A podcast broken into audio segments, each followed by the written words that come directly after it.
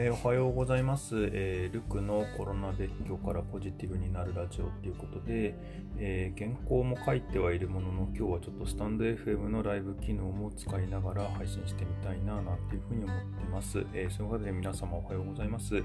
え妻と子供2人と幸せ家庭を築けていると思いきや、えー、コロナで夫婦喧嘩はモラハラが絶えずですね、一旦別居することとなった、えー、とある企業で中間管理職をやっている私、ルクがですね、えー、このピンチをどうポジティブにしてきたかしていくのかってことを話すことで、え同じ境遇の方のお役に立ったり、え参考になったりしていければな、なんていうふうに思っております。はい。まあ、ということで、あの本日4月24日土曜日で配信5回目です。で、まあ、5回目にしてですね、今日ちょっとライブ配信にしてみているので、まあ、途中であの何か、えーと、どなたか入ってきていただいてご質問等も答えていければななんていうふうに思っています。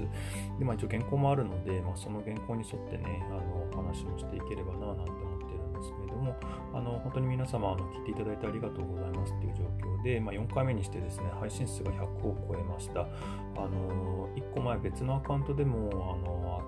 音声配信やってたんですけれども、全然違う速度で驚いています。あの、本当聞いていただいて、またのコメントいただいて、えー、本りがとうございます。えー、皆様ですね、えー、コロナ別居についてもし何か聞きたいことがあったら、ぜひ何でも聞いていただければと思います。あ、えっ、と、かわこさん、ありがとうございます。おはようございます。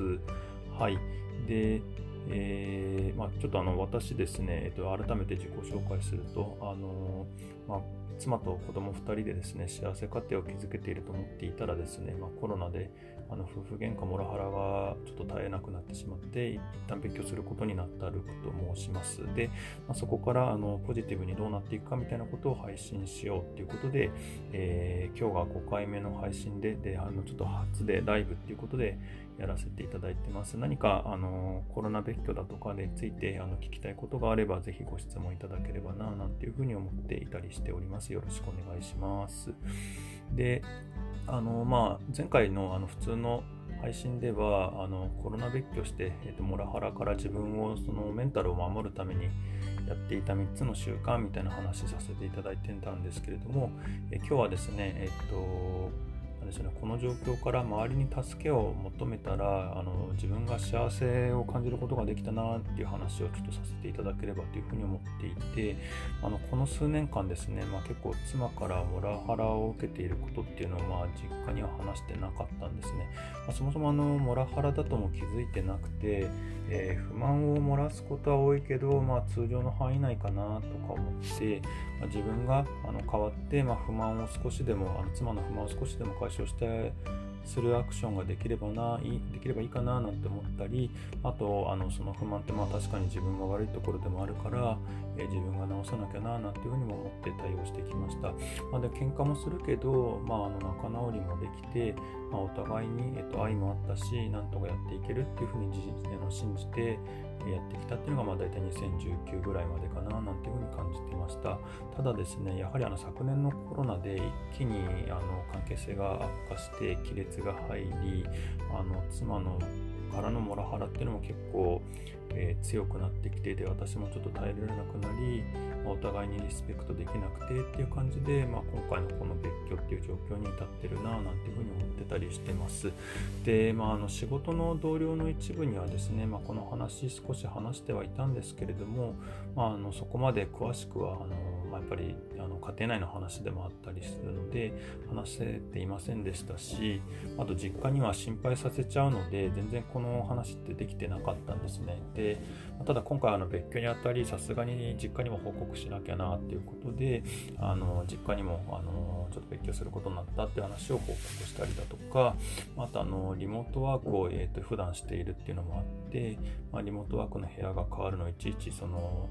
えー、仕事の同僚に話すのも ちょっと面倒だったので、まあ、同じ部署の人たちには、まあ、あのメーリングリストであのちょっと分け合って勉強することになりましたみたいなことを報告しましたと。で、まあ、実家はですね、まあ、そりゃまああの心配するわけなんですよね。で、まあ、今回、まあ、それで、まあ、今回のことを機にですね、コミュニケーション量が増えて、まあ、それはそれでよかったな、なんていうふうに思いました。あの、実は数年前からだったんだ、みたいなことも含めて、いろいろ状況も話せたし、まあ、会う数も心配して、まあ、ちょっと顔出しなさいみたいな話も出てきて、まあ、何回かあって、まあ、別居自体はあの子供と会えなかったりあの不幸せな面も多々あるはあるものの、まあ、であとそれを、えっと、実家に報告することで、まあ、心配させてしまって親不幸になってしまったなと思う一方で、まあ、あの自分の親とコミュニケーション量が増えたこと自体っていうのは、まあ、親孝行かななんていうふうにも思ってたりはしています。でまあ、モラハラ受けてて一緒に生活してた時にはあの、まあ、親が生きてるうちにあの親を旅行に連れてってあげたいけどそういうことすると、まあ、あの妻があの逆に私たちにあんまり何もやってないのにみたいに思っちゃうだろうなと思ってそういう提案しづらかったんですけれども、まあ、今はそういう提案しやすいな一緒に行けるといいななんて思ってたりもしてます。まあコロナもあるので、まあ、海外とか行きづらいっていうのもありますけれども、なんかまた緊急事態宣言が入りちゃいそうですけど、あのそれが落ち着いた時には、なんか国内でちょっと温泉旅行ぐらい一緒に行けるといいのかななんていうふうに思っていたりしています。あともう一個あの知人たちというか、まあ、会社の同僚が多かったりはするんですけれども、あのー、やっぱり心配してくれていろいろ声かけてくれてるなっていうのがすごくありがたいななんて思っていたりしてます。であの今度あのちょっと僕の愚痴聞いてくれないみたいなことをあのその心配してくれた人たちにお願いしたらじゃああの私のことを、えっと、慰めるリモート飲み会っていうのをあの俺で企画していいみたいな話したら、もういいよいいよって、聞くよ聞くよっていうふうに言ってくれて、まあ、あの、来週やるんですけれども、まあ、そんな同僚が多くてですね、非常にありがたいなって思ってたり、あとまた、あの、元上司が離婚経験があったりするので、まあ、ちょっとその話聞かせていただけませんかっていうことで、あの、ご相談したら、いよいよ聞くよ聞くよみたいなことで言っていただけて、あの、まあ、明日そのリモート飲み会なんかもやって、まあ、ちょっとリモートばっかりなのは嫌ではあるものの、あのまあ皆さん助けを求めるといいよって言ってる方がくれる方がですね本当に非常に多くてあの自分は人間関係に本当に恵まれてるなっていうふうに思ったりするわけでございます。で今日もですねあの高校の同級生とこの後ちょっとあの会う約束をしていたりするんですけれども、まあ、その高校の同級生も同じように奥さんとの関係で悩んでいて、まあ、あのそれもですね何かの時に僕が自己開示したらマジか実は俺もなんだよみたいな話になってですねあの、まあ、本当自己開示ってあのいろんなところでするしてよかったなとかあのすることでいいことが起きるなっていうふうに思うし、まあ、そうやって自分は助けを求めた時に、えー、といいよって、えー、と言ってもらえる人が多くて、まあ、信用貯金がちゃんと溜まってたんだなっていうふうになんかあの自分の人生あのちゃんとやれてたんだなっていうふうに自信につながったなと思っていたりしています。まあ、というところでですねあの今日はあのちょっとあちらこちらあのまとまりのない話してたりはするんですけれどもあの助けを求めるとあの人は結構助けてくれるし、まあ、そういう人たちと巡り合えていて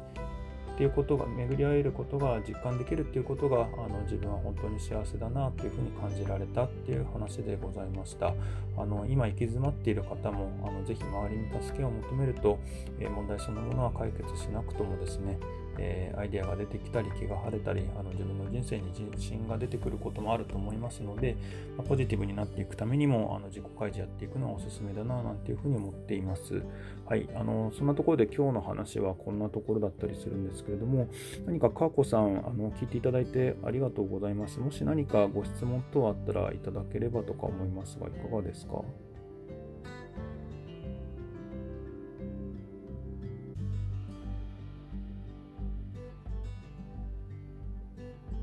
特になさそうですかね。あの、でも本当に今日聞いていただいてありがとうございます。こうやってあの、リアルで、あの、聞いていただけるっていうことだけでもですね、何かすごい自分の自信につながるなっていうふうに思っていて、